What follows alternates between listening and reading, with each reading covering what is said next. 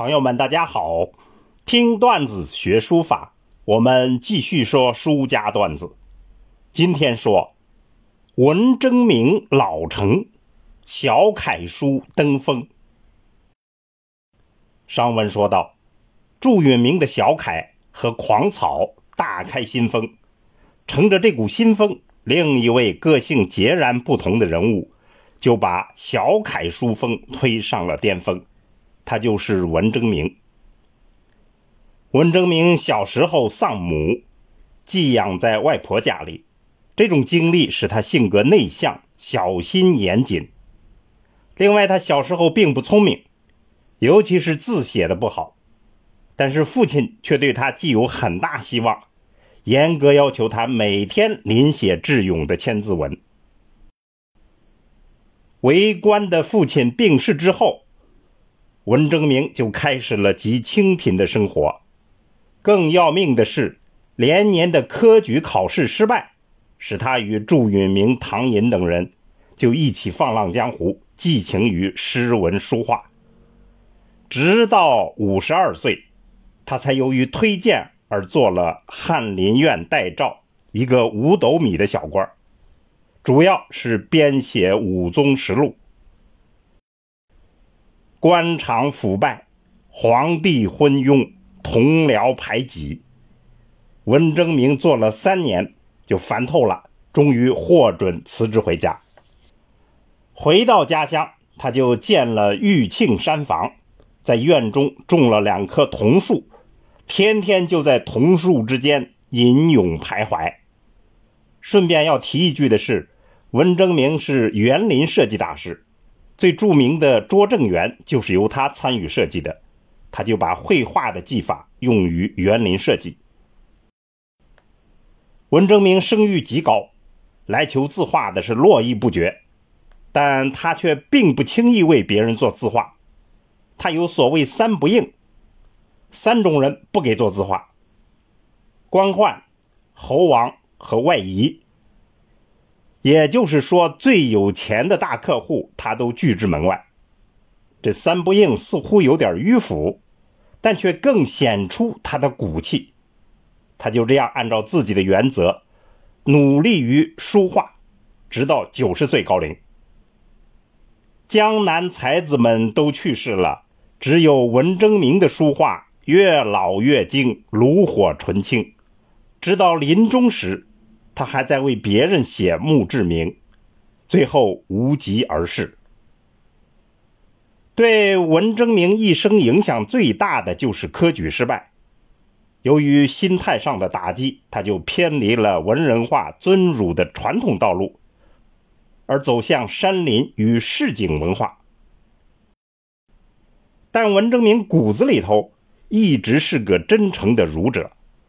甚至他一生都在关心朝政，在他短暂的从政生涯中间，他可以算作是一个温和的改革派。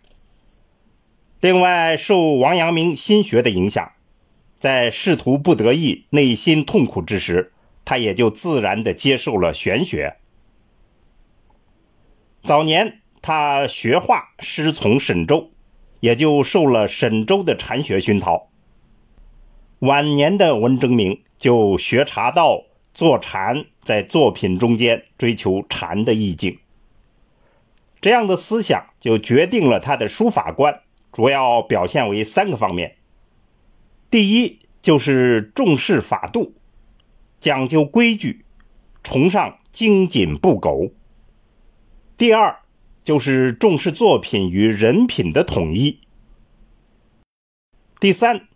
就是重视个性意趣，主张在融合古法的前提下自成家法。文征明真的是活到老学到老，他学书从宋元开始，远追近唐，融合了各家的长处。他学王就是学王羲之，得其潇洒；学苏就是学苏东坡，得其姿肆。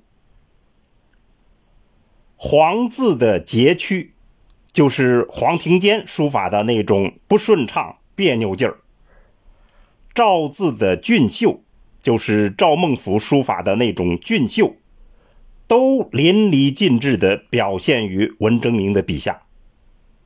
文征明的理性极强，他从无草率之作，即使到他九十岁也还是如此，笔笔工整。所以他的基本特色可以表述为温润秀劲、稳重老成、法度谨严。意态生动，尤其是他书中的书卷气，最为人称道。他的诗文书画无一不精，是他书卷气的根本原因。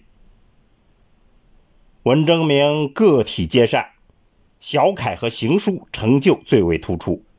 他的小楷师法王羲之、钟繇以及王献之，又融入了唐人小楷的笔法。形成温纯精绝的自家风貌，其代表作品包括《赤壁赋》《离骚经》《岳赋》《雪赋》等。而他的行书可以分为两类风格：一是王羲之《圣教序》笔意所书写的行书小品；另一种就是以黄山谷，也就是黄庭坚笔意所书写的大行楷。文征明给我们的启迪在于，书法的世界里，每一种个性都能绽放异彩，只要具备相应的修养，坚持到底，最终就能达到炉火纯青的境界。文征明在他的山房里悉心书写小楷之际，另一个在官场上进退自如的人物，也终于选择了书法的江湖。一瞬间，风浪骤起。欲知后事如何，且听下回分解。听段子学书法，我们下次再见。